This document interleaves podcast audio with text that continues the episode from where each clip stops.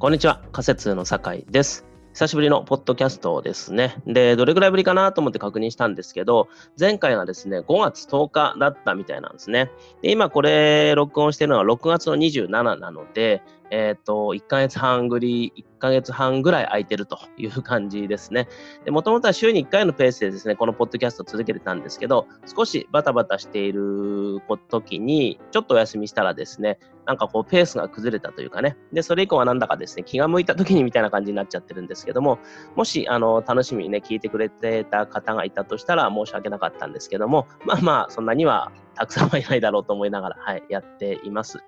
で、また今回ですね、再開しようって思ったのは、やっぱりですね、あの文章、毎日ブログとかメルマガとかお伝えしてますけど、やっぱり声の方がですね、あの話す方が文章よりも話し手の雰囲気、この場合僕ですね、の雰囲気が伝わるよなと思ってのことです。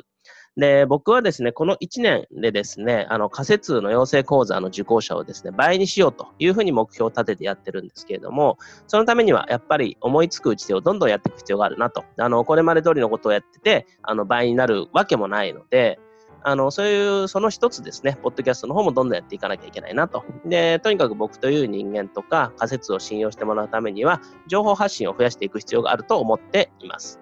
で、同じように YouTube もね、やらなきゃなと思いながら、あの、しばらく前にも言ってたんですけど、それも頓挫しちゃってるんで、そっちのもなんとかしないとなという課題山積の状態ですけども、はい。そんな感じで続けていきたいと思います。えー、っとで、この1ヶ月半はですね、沖縄に行ったりとかして、で、今はですね、メルマガでも書いてますけど、母親がね、あの、膝に人工関節入れるっていうことで、実家の富山に戻っています。で、通常入院が1ヶ月ほどみたいなんで、えー、7月いっぱいぐらいは富山にいるのかなと、そんな感じですね。で、その後はですね、あのー、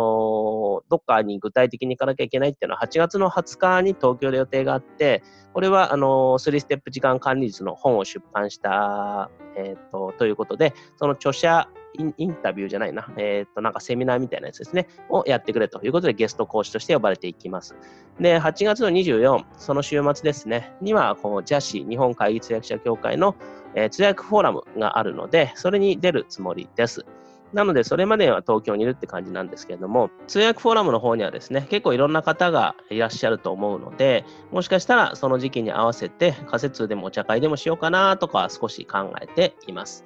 でなんだかんだですね、ビジネスのチャンスとしては東京の方が多いっていうのは事実なんで、母親の入院が落ち着いたらですね、しばらくは東京に今日構えようかなとは、ぼんやりとは考えてます。でそしたらしばらくはですね、こう目的のない移動というかね、あの行きたいからっていうだけで、えーと、移動したりとか、こう地方に住んだりとかっていうのは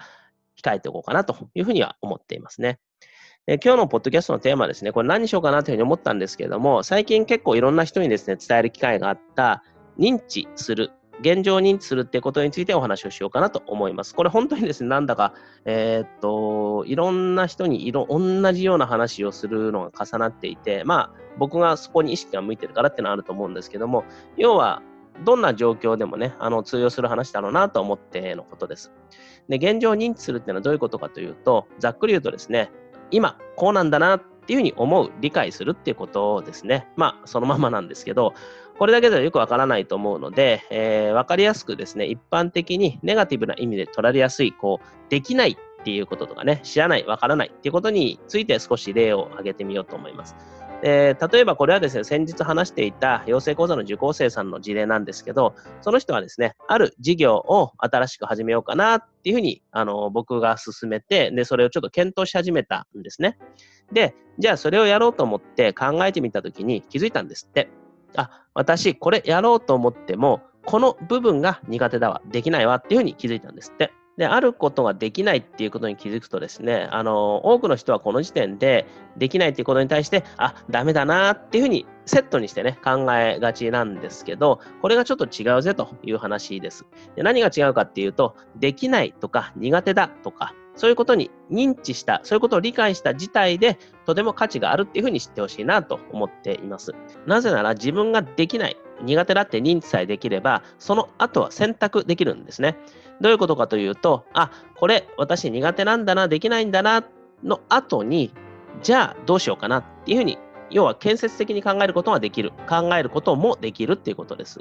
で、この場合の選択っていうのは大きく2つあると思うんですけど、まずはその苦手な部分を改善する努力をしていくパターンですね。これがまず1つ。で、もう一つが、その苦手な部分は切り捨てちゃって、それ以外の得意な要素、できることで勝負していくパターンですね。仮説を事例に出すと、まあ僕のことだから出しやすいし分かりやすいかもしれないんで、それで説明してみると、僕はですね、通訳者さん、翻訳者さんにコーチングをしようかな、したいなって思ったんですね。で、そこでまず認知するというか、まあ、これ最初から気づいてたんで、分かってたんで、認知とは気づくっていうのは表現ちょっとあれなんですけど、要はそこで認知したのが、僕は通訳者でも翻訳者でもないんで、通訳翻訳はできないっていうことなんですね。で、じゃあ通訳翻訳ができないっていうふうに認知した僕は、ああ、じゃあダメだなって思ったかっていうと、そうじゃないわけです。じゃあどうしようかなっていうふうになるわけですね。でさっきのパターンで言うと、あの、一つはですね、僕が通訳翻訳できるようになるための努力をする。できないことをできるようになるための努力をするっていうのが一つですね。でもこれ僕はですね、通訳学校に通って通訳を勉強するとかっていうのは、お金も時間も労力もコストですね。そういうのがかかりすぎるんで、ちょっとない選択肢なわけです。あの、そもそも通訳スキルを僕が身につけたからといって、あの、コーチングができるっていうわけじゃないので、なので僕はもう一つのパターンですね。通訳翻訳スキルは教えないけど、通訳翻訳をビジネスとしてやっていくなら、スキル以外のね、マーケティングとかマインドセットが大事だよと、それを専門的に教えますよっていうふうに考えたわけですね。これは結果的にあの差別化にもつながってるわけですけども、こう考えていくと、自分はそれができないんだな、苦手なんだなっていうふうに認知すること、自覚することと、その事実をダメだなっていうふうにネガティブに評価するっていうのは本来はセットじゃない、別のものなんだっていうことがご理解いただけるんじゃないかなと思います。だから、こう、できないっていう認知、自覚することって、それ自体にすごく価値があるっていうことですね。えー、そもそもですね、認知ができないと対策の打ちようがないというか、対策が必要だっていうことすらわからない、気づけないまま、もしかしたら無駄に時間とか労力をかけてしまってたかもしれないので。なので、あの皆さんもですね、もちろん何でもできるわけじゃないと思うし、できないこともたくさんあると思います。でも、だからといって落ち込む必要もないし、その後ですね、できないんだな、じゃあどうしようかなっていう言葉をつなげてみてほしいなと思います。そうすると、その続きをね、自然と脳が考えていくので、じゃあどうしようかな、こうしようかな、しようかなっていうふうに思いついていくんじゃないでしょうか。で自分はね、金融分野は苦手だなっていうふうに認知、自覚したと。じゃあどうしようかなですね。金融分野もできるように頑張っていくのか、それとも金融分野は切り捨てちゃって、金融はやりません。なぜなら IT 分野専門通訳者だからですっていうふうに勝負してみるのか。翻訳の場合で言うと、例えば自分は翻訳スピードが遅いなっていうふうに認知、自覚したと。じゃあどうしようかなっていうふうに考えて、翻訳スピードを上げていくための努力、工夫をしていくのか。それとも比較的納期が長い業界やクライアントとの付き合いを増やす方向で努力していくのか。なんていうふうに選択ができるわけですね。これどっちがいいとか悪いとかじゃなくて、大事なのは自分で選択できるよっていうことです。えー、もう少し補足しておくと、この認知するためにはですね、実行してみることがとても大切になります。この実行についてはですね、あの考えるとか検討するっていうのも含んじゃいますね、この場合は。で先ほど例を挙げた仮説の受講生さんも、これを事業にしてみようかなっていうふうに検討を実行した。ちゃんと考えるっていうことをしたからこそ、この部分が苦手だなっていうふうに認知につながったわけです。で僕はですね、通訳者さん、翻訳者さんは、外国語の教え業が相性いいんじゃないのっていうふうにいつも言ってるんですけど、これにしたってですね、まずは教えてみると、あ、苦手だなとか、逆に、あ、教えるの思ったより楽しいな、向いてるかもしれないなっていうふうに認知ができるわけですね。